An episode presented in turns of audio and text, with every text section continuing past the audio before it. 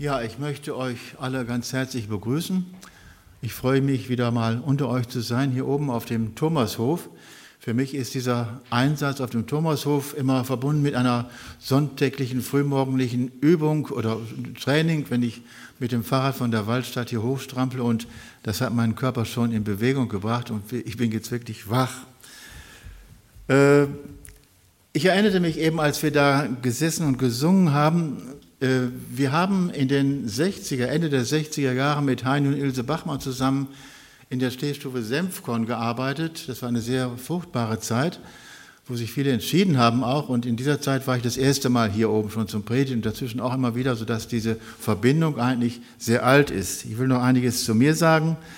Ich bin Professor an der Universität und habe neben meiner wissenschaftlichen Arbeit eben viel mit Studenten zu tun, was mir sehr viel Freude macht, mich auf diese Leute einzustellen, mit ihnen zusammenzuarbeiten, möglichst auf, auf Augenhöhe und mit ihnen dann zusammen Themen zu erarbeiten und merke, dass das ankommt, dass wir uns gegenseitig da auch äh, ergänzen können und das macht mir sehr viel Freude. Was mir eigentlich am Herzen liegt in Karlsruhe, das ist die Einheit der Christen, die Einheit der Gemeinden untereinander und so bin ich oft unterwegs. Sonntag, meine Heimatgemeinde ist das christliche Zentrum, aber so bin ich oft sonntags in verschiedenen anderen Gemeinden, um die Kontakte zu halten und mit den Leitern zu sprechen. Und das andere ist, das wissen vielleicht viele von euch auch, dass wir am Donnerstagmorgen um 7 Uhr mit Leitern zum Gebet zusammenkommen, jede Woche für anderthalb Stunden.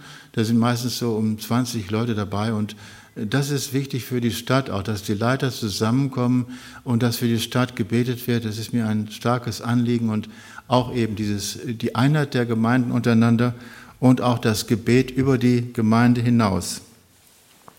So, jetzt zu der Predigt. Wir haben vorhin gesungen, Herr, füll mich neu, füll mich neu mit deinem Geist, mit deiner Liebe, mit deinem Glauben. Und die Erika hat das sicher ausgesucht im Hinblick auf die Predigt und das ist mein Thema Erneuerung. Ich meine damit die Erneuerung im, im geistlichen Leben, die Erneuerung von, von jedem Einzelnen von uns und auch die Erneuerung der Gemeinden. Ich möchte ausgehen von der Entstehung der Gemeinde Jesu in Jerusalem. Kurz vor seiner Himmelfahrt hatte Jesus seinen Jüngern befohlen, Jerusalem nicht zu verlassen und auf, wie es da heißt, auf die Verheißung des Vaters zu, zu, zu warten. Und dann sagte er ihnen, ihr werdet Kraft empfangen, wenn der Heilige Geist auf euch gekommen ist. Und ihr werdet meine Zeugen sein. Das ist Apostelgeschichte 1, Vers 8.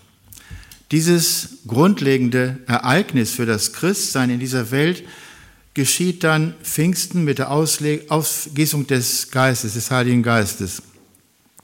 Was in der Menge, in der Menge, die das da erlebt, ein großes Erstaunen hervorruft.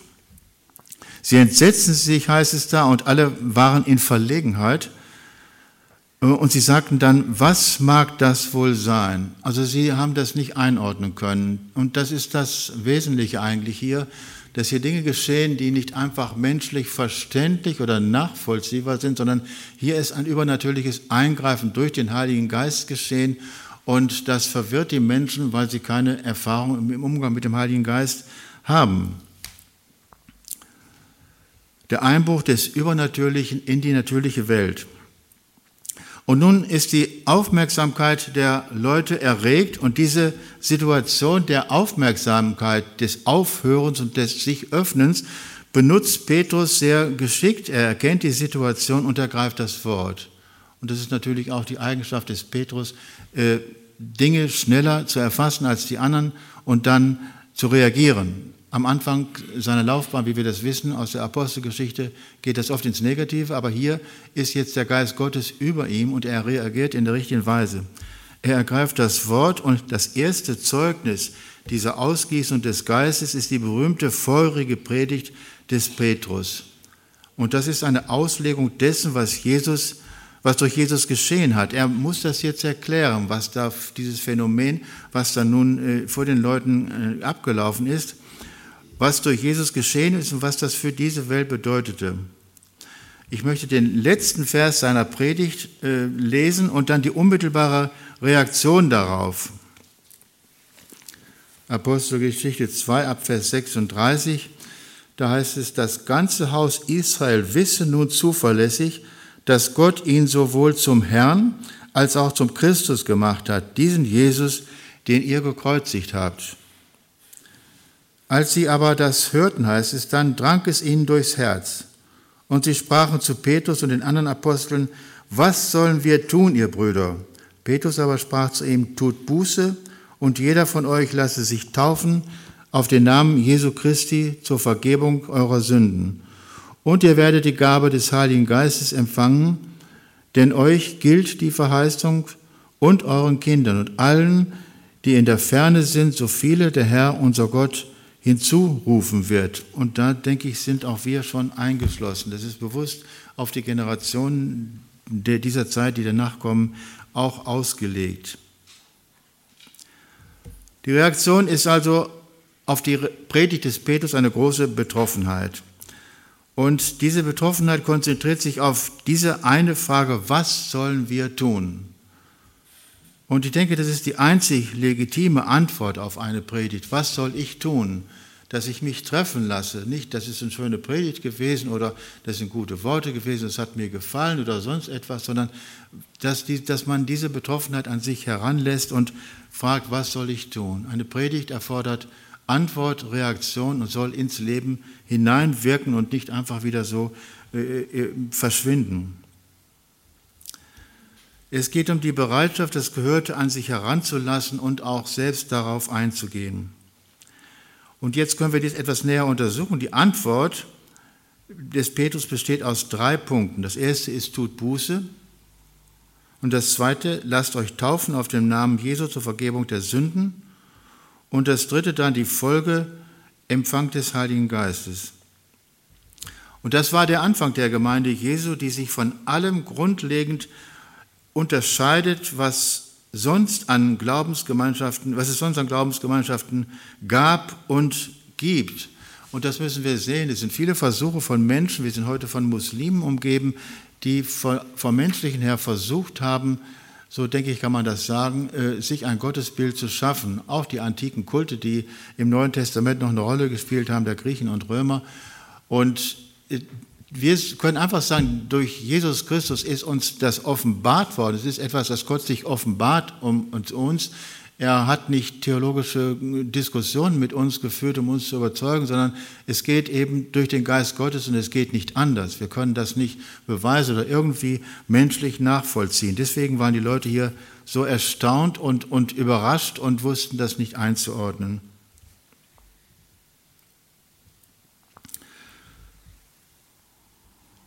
Lasst euch retten aus diesem verkehrten Geschlecht, sagt Petrus dann in Vers 40 und das ist schon diese weitere Aufforderung. Es geht um, um, mehr als nur sich zu entscheiden, sondern es geht um, um Rettung und Überwindung eines alten Lebens, eines des gewohnten Lebens.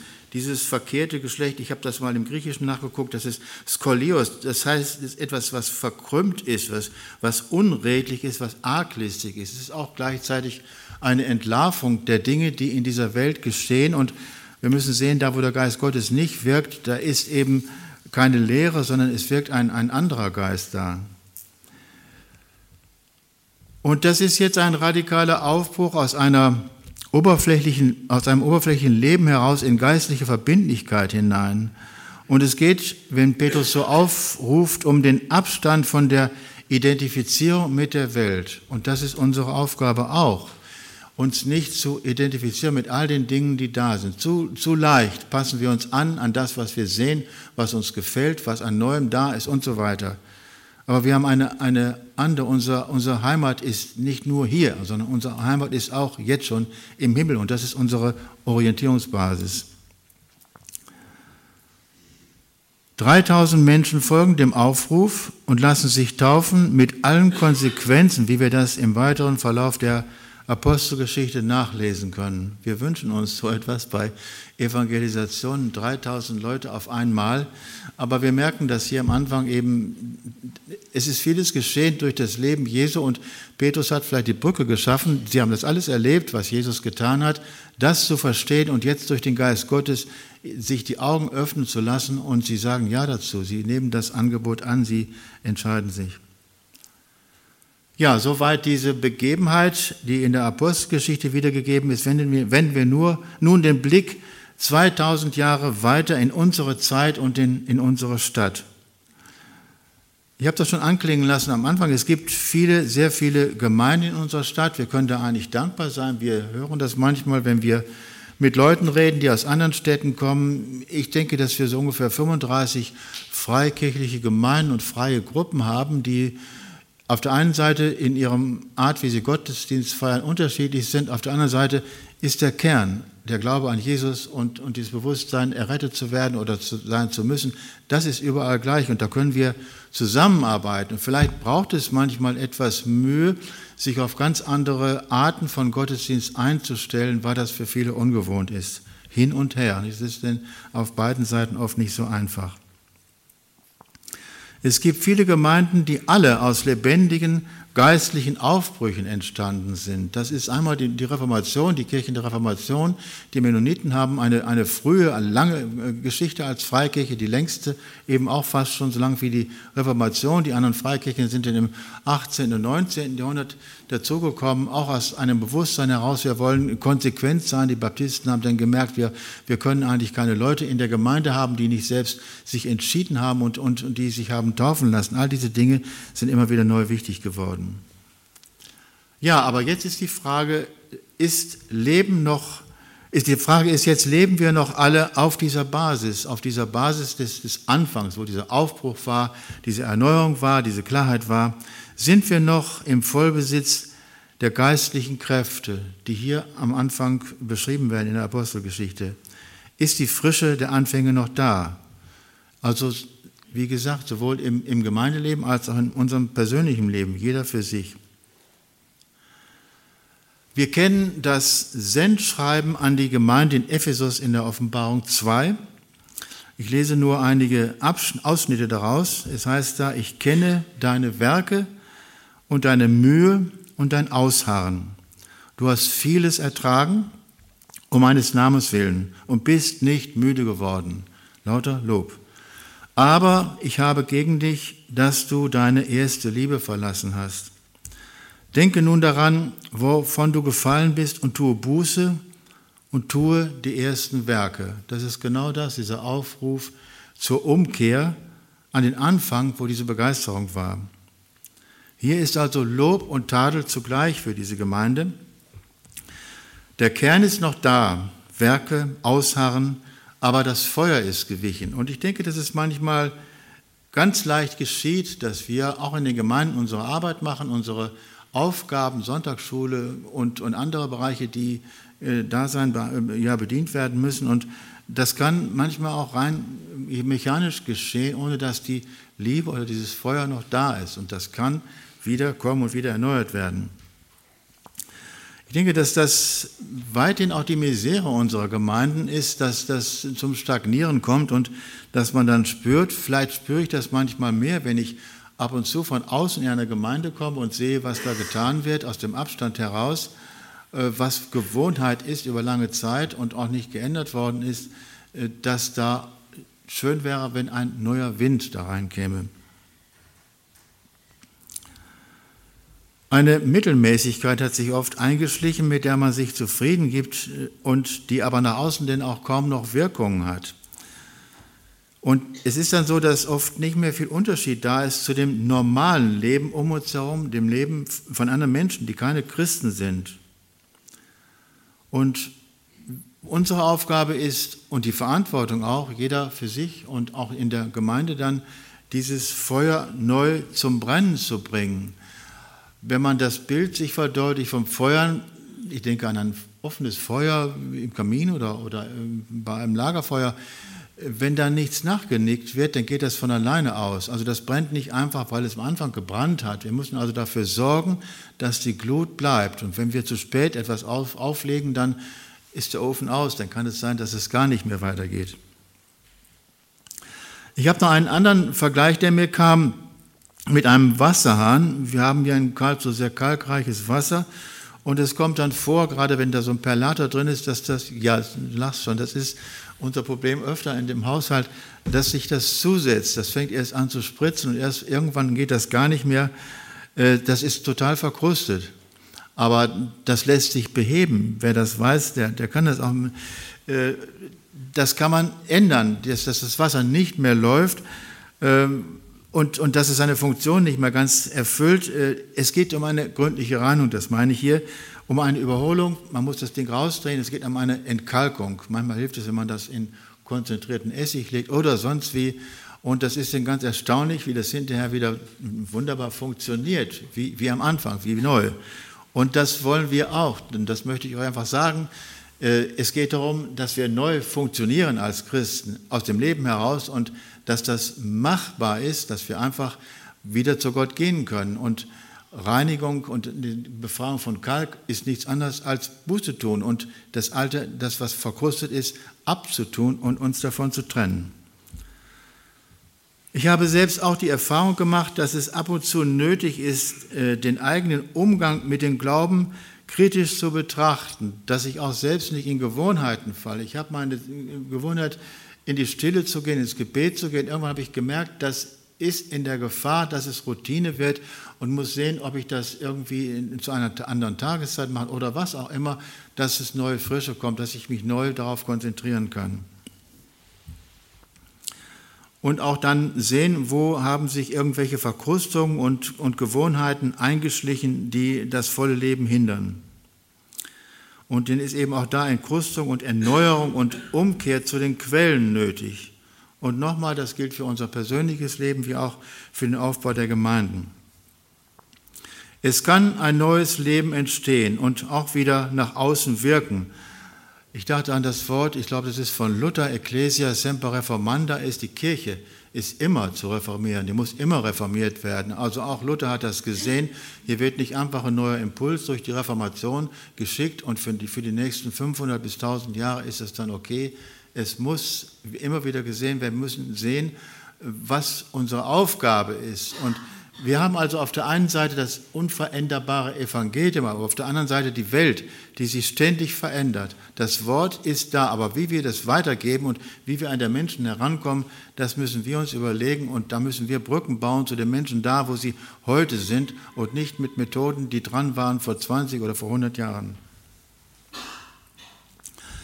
Ich habe Kontakt an der Uni nicht nur zu meinen Studenten, die bei mir Seminare machen, sondern auch zu den christlichen Studentengruppen, die SMD, Studentenmission, SFC, Studenten für Christus, beides sehr starke Gruppen, 80 und 100 Leute und wir kommen wöchentlich donnerstags für eine Stunde zum Unigebet zusammen. Jetzt am letzten Donnerstag waren wir zu zwölf und ich bin beeindruckt von, der, von dem Feuer, was da ist, von der Hingabe, wie wir denn gemeinsam vor Jesus stehen können und beten. Ich habe Ihnen immer gesagt, wenn wir da zusammenkommen, hier gelten nicht Titel oder sonst was, wir sind Brüder, wir stehen vor Gott und wir, wir sagen hier du miteinander. Und ich merke, dass das auch das ist, wo Sie sehr schnell darauf einsteigen können. Und so sind wir da wirklich eins im Glauben und eins in der Fürbitte vor Gott. Und das ist ein sehr starkes Erlebnis für mich und bete für Sie, dass da auch weiter, der Glaube weiter wächst und, und, und stark bleibt. Ja, und das ist dann schon das, das Problem. Ich hatte dann auf einer Begegnung, auf einer Einladung die Gelegenheit, mit ehemaligen Leitern dieser christlichen, Gruppe, dieser christlichen Gruppen zu sprechen, äh, die inzwischen in ihrem Beruf sind und dann mittlerweile Mitglieder irgendeiner Gemeinde. Und sie als lebendige junge Christen sind in diese Gemeinden gekommen und haben denn erlebt, dass ihre Erfahrung und, und ihre, ihr Brennen für Jesus auf die Mittelmäßigkeit der Gemeinde heruntergekühlt wird. Sie sind also nicht durchgekommen durch die Überzahl der Gemeindeglieder oder wie auch immer. Und das hat mich eigentlich erschrocken, muss ich sagen. Dass es nicht möglich ist, wenn von außen Leute kommen, die wirklich für Jesus brennen, dass sie das nicht schaffen, die Gemeinde anzustecken und neu, ja, äh, ja ihnen zu dienen damit, was in ihrem Herzen ist, dass das einfach durch die Gewohnheit, die so stark ist, äh, ja, abgetötet wird oder, oder reduziert wird.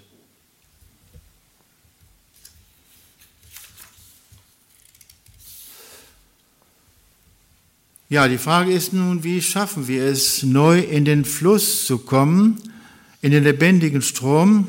Wir kommen die an, wie kommen wir an die Basis und an die Quelle zurück?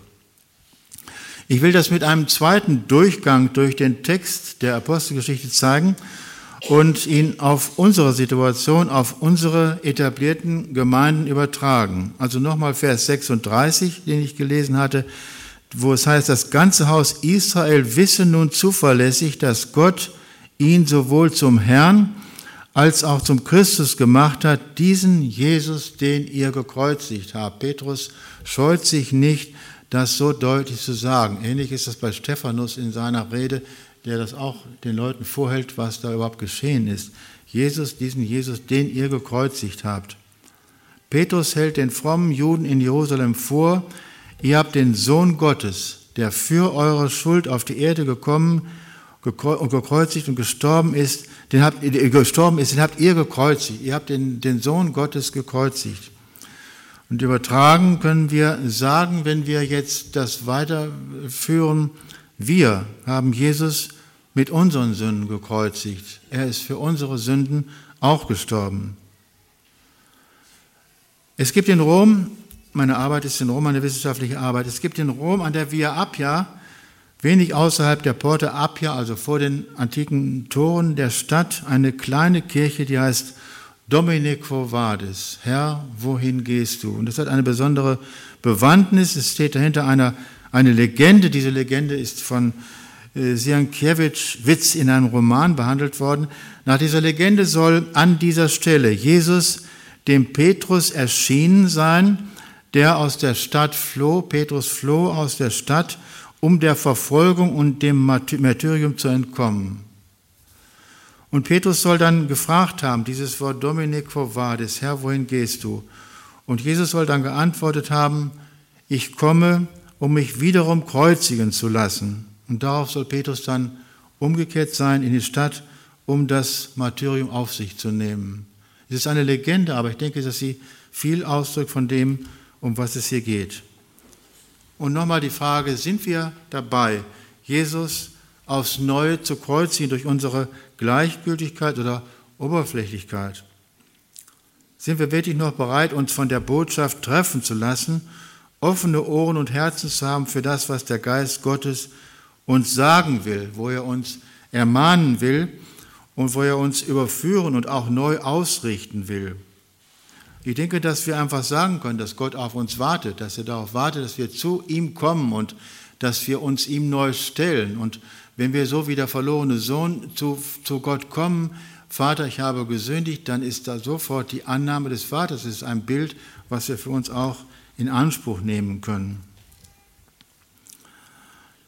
Ich habe das immer wieder erlebt, dass es leicht geschieht, dass Impulse aus der Predigt, aus der Bibel, aus dem Gebet zugedeckt werden durch die normalen Dinge des Alters, die viel Raum einnehmen. Ich habe auch manchmal gemerkt, wir gehen aus dem Gottesdienst heraus und dann wird über ganz andere Dinge gesprochen und manchmal ist es so, dass jemand getroffen ist von der, von der Botschaft und dass er eigentlich dann keine äh, ablenkenden Gespräche braucht, sondern einfach auch Stille braucht, um das auf sich wirken zu lassen und manchmal sind wir auch überfüttert von, von Predigten, dann ist es ein zu viel und es dringt nichts mehr ein.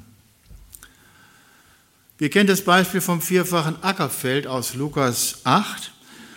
Ein Sämann ging aus zu säen, zu säen seinen Namen, Samen, das ist denn im Vers 7, und dann heißt es, ein Teil fiel mitten unter die Dornen und indem die Dornen mit aufwuchsen, erstickten sie es. Das sind dann die Dinge des Lebens. Jesus erklärt das im Vers 14. Das aber unter die Dornen fiel, sagt er, sind die, welche gehört haben und hingehen und durch Sorgen und Reichtum und Vergnügungen das, des Lebens erstickt werden und nichts zur Reife bringen. Das sind also nicht nur normale Ablenkungen, sondern auch Sorgen manchmal, die uns zu schaffen machen, uns vom Glauben ablenken oder auch natürlich äh, unser Wohlstand und das, was, was auch fesselt und, und, und bindet.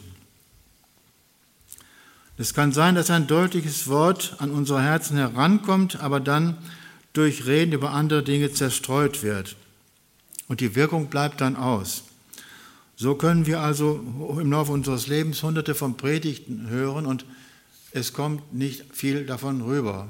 Ich habe früher, ich mache das jetzt nicht mehr immer, aber ich habe lange Jahre immer mitgeschrieben in der Predigt und Erstmal ist das eine Möglichkeit, dass ich das, ich habe gemerkt, ich kann viel besser die Gliederung einer Predigt erkennen und das setzt sich viel mehr fest, ich kann besser folgen und ich habe immer auch wieder das zu Hause dann auch nachgelesen. Manchmal hatte ich den, das Bedürfnis auch nochmal in diese Bibelstellen hineinzugehen und mir Zeit zu nehmen und besonders Dinge, die mich persönlich getroffen haben, wo ich gemerkt, das ist für mich dran und habe mir Zeit genommen und manches ist wirklich auch, dass es dann zu einer Wende kommt, dass ich vor Gott mich stelle, ich sage, ja, da ist meine schwache Stelle, ich will dir das sagen. Und dann hat es seine Wirkung nicht verfehlt.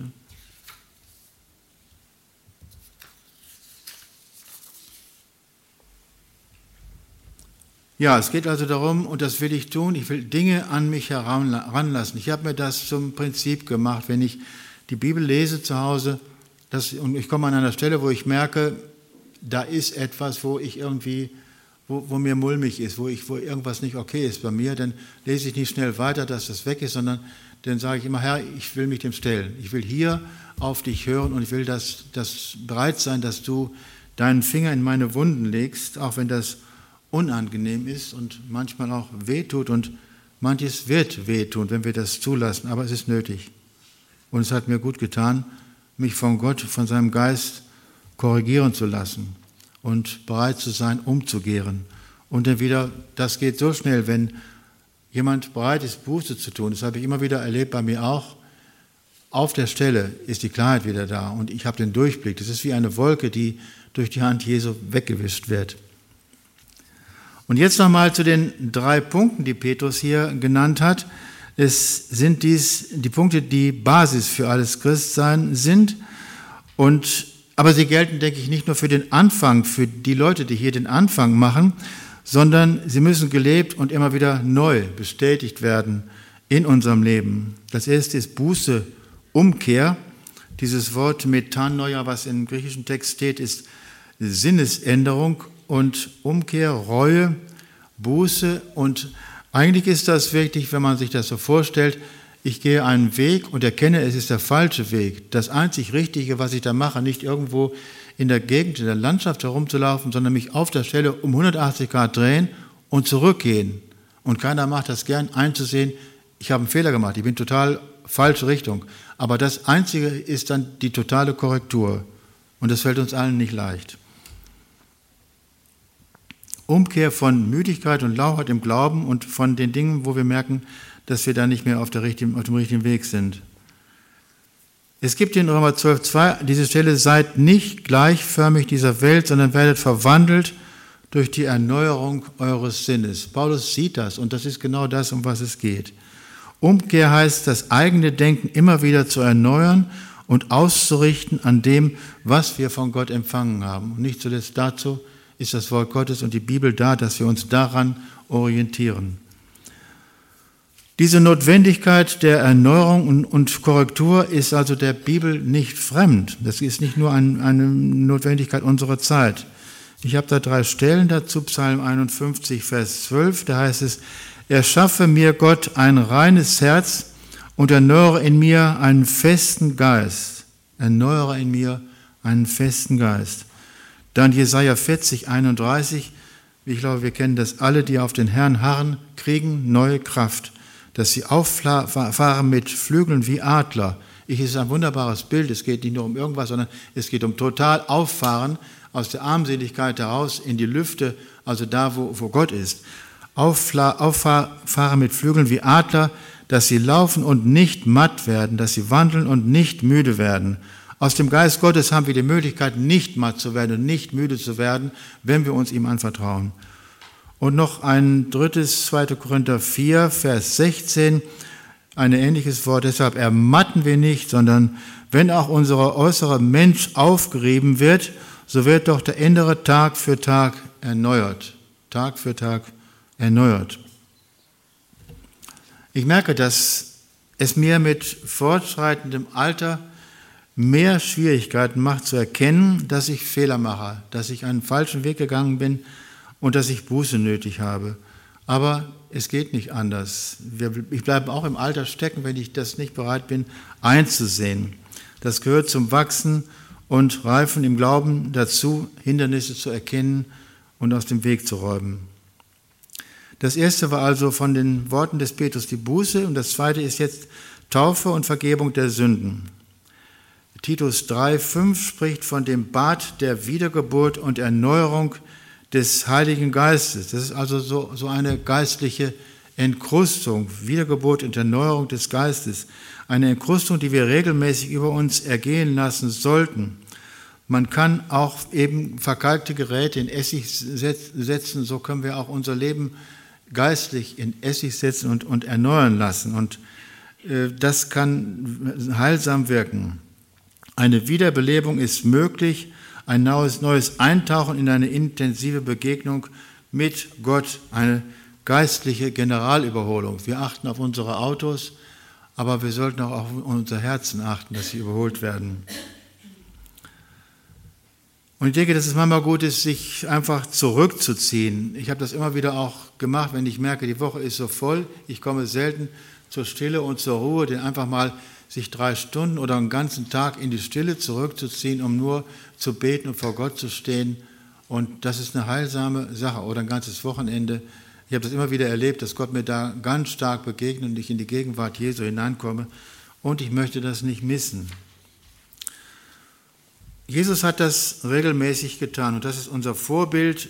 Äh, ich möchte da auch drei Stellen dazu nennen. Markus 1,35, da heißt es, früh morgens, als es noch sehr dunkel war, stand er auf und ging an einen einsamen Ort und betete dort.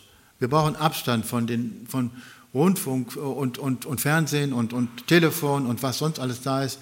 Wenn wir in einen einsamen Ort gehen und da beten, haben wir Ruhe. Oder ich stehe jetzt einmal die Woche nachts auf, um nachts zu beten.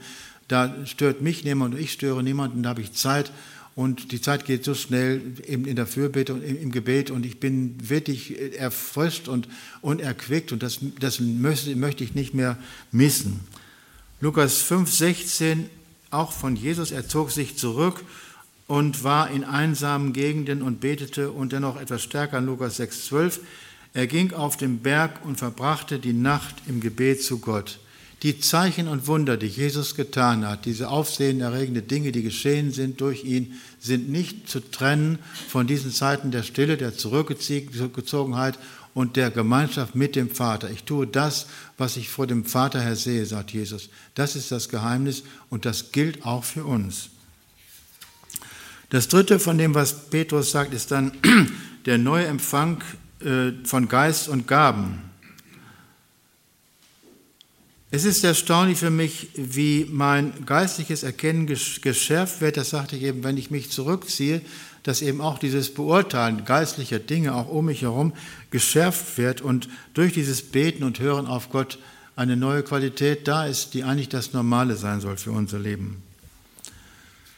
Zu den Gaben ein Wort aus 1. Petrus 14, dient einander jeder mit der Gabe, die er empfangen hat, und ich denke eigentlich mehr und mehr durch meinen Dienst auch unter den Gemeinden in Karlsruhe, wenn wir einander dienen sollen in unseren Gaben, dann gilt das nicht nur in der Gemeinde, wenn wir zusammenkommen, sondern auch im Rahmen der Gesamtgemeinden in der Stadt, die alle unterschiedlich sind, unterschiedliche Schwerpunkte, Fähigkeiten und Begabungen haben, dass die eine Gemeinde der anderen Gemeinde mit diesen Gaben dient. Die Voraussetzung dazu dass ja, ist, ist, dass wir einander kennen und dass wir einander im Blick haben und bereit sind, anderen Gemeinden zu helfen, zur Verfügung zu stehen und auch uns dienen lassen von anderen, wo wir irgendwo etwas schwach auf der Brust sind. Es gibt also, das sagte ich schon, viele Gemeinden in unserer Stadt, aber nicht alle Gemeinden sind mit allen notwendigen Gaben und Fähigkeiten ausgestattet. Und so sollen wir darauf achten, denke ich, dass wir mehr und mehr zusammenstehen und uns gegenseitig ergänzen und helfen. Und ich denke, dass gerade kleinere Gemeinden nicht für sich bleiben sollten, sondern äh, miteinander zusammenarbeiten sollen, dass sie nicht in die Gefahr kommen, in Isolierung zu, zu geraten. Wir hatten jetzt am letzten Donnerstag bei unserem Leitergebet in der Früh äh, wurde, wurde berichtet, dass die Gemeinde Gottes, eine kleine Gemeinde, die in Neureuth ist und äh, die eigentlich auch wenig Kontakt mit den anderen Gemeinden hat, ich bin ab und zu bei ihnen und kenne sie, dass sie zusammen mit, mit ICF, International Christian Fellowship, eine junge Gemeinde, ich weiß nicht, wer die kennt von euch, die sehr im Wachsen ist, sie planen zusammen ein Konzert. Und aus diesem Grund war nun einer der Leiter von der Gemeinde Gottes mit in unser Leitergebet gekommen. Er war noch nie da. Und mein Herz schlug höher, weil ich die Leute oft eingeladen habe. Leute, lasst euch nicht in die Isolierung äh, treiben, sondern kommt zu uns, wo wir zusammenkommen und lasst uns miteinander beten und uns gegenseitig im Blick behalten. Und das ist das, worum es geht, herauszukommen aus der Isolierung. Wir haben dann für den Bruder gebetet und einfach ihn äh, vor Gott gestellt, dass diese Gemeinde wirklich Kontakt behält mit anderen. Und ich denke, dass er nicht das letzte Mal gekommen ist. Er hat uns das zugesagt und er wird das sicherlich einhalten. Und wir haben dann auch gewonnen, mit ihm zusammenzuarbeiten. Ich denke, wir sind in unserer Zeit aufeinander angewiesen in so einer Stadt mit 280.000 oder fast 300.000 äh, Einwohnern, dass wir zusammenarbeiten, dass nicht jede Gemeinde für sich da ist und die Kräfte reichen nicht. Wir sollen mehr noch als bisher miteinander arbeiten, zusammenstehen und zusammen auch, zusammen beten. Und ich denke, dass wir da auf einem guten Weg sind. Es geschehen viele Dinge, aber es muss noch mehr das, das Bewusstsein geweckt werden, dass wir das zusammen tun. Ja, ich möchte zum Schluss kommen. Und dazu noch ein Wort aus Offenbarung 3, Vers 1, das Sendschreiben an Sardis in Kleinasien. Da heißt es, wach auf und stärke das Übrige, das im Begriff ist zu sterben. Wir selbst können nicht weitergeben, wenn wir nicht empfangen haben. Wenn wir nicht selbst brennen im Geist Jesu, können wir nicht andere zum Brennen bringen. Und darauf äh, ist dieses hier ausgerichtet. Und das ist unsere Aufgabe, auch eben die Menschen um uns herum in Brand zu, zu stecken. Jesus ist ein, ein, ein äh, Brandstifter gewesen, das hat er selbst gesagt. Und die Leute um uns werden das nicht merken, wenn wir nicht brennen, um was es eigentlich geht. Und es soll zu einem neuen Wachsen kommen unter uns, unter all den Gemeinden in Karlsruhe und bei jedem Einzelnen. Und ich bete dafür immer, das ist mein Dienst auch, dass wir wachsen zu dem hin, der das Haupt ist, Christus. Ein Wort aus Epheser 4, Vers 15. Ich möchte beten zum Schluss. Jesus, wir preisen dich, dass du der lebendige Herr bist, dass du derselbe bist, gestern, heute und in alle Ewigkeit dass all das, was wir lesen in der Bibel, nicht nur gültig ist für eine bestimmte Zeit, sondern für uns, dass wir gemeint sind, dass du für uns gestorben bist, dass das gilt für uns, dass du uns neu annimmst, wenn wir ruhig und im Buße zu dir kommen und dass du deine Kraft in uns vermehren willst. Und ich bitte dich für jeden Einzelnen, der hier ist jetzt, Herr, dass du in sein Herz hineinredest und dass du ihm zeigst, was seine Schritte sind, die vor ihm liegen und dass du Gnade erweist und dass du Liebe erweist und dass du Freude freisetzt in, aller, in unseren allen Herzen, dass wir sehen, es gibt mehr durch deinen Geist in unserem Leben, als wir bisher empfangen haben. Und wir möchten in diesem Hunger vor dich hintreten, Herr, und von dir nehmen, was du uns zugesagt hast. Und wir preisen dich, allmächtiger Gott, dass du mit uns gehst, dass du der Herr bist, auch in dem, was wir tun und was vor uns, was vor uns steht, und dass du dass du derselbe bleibst. Wir danken dir, Jesus. Amen.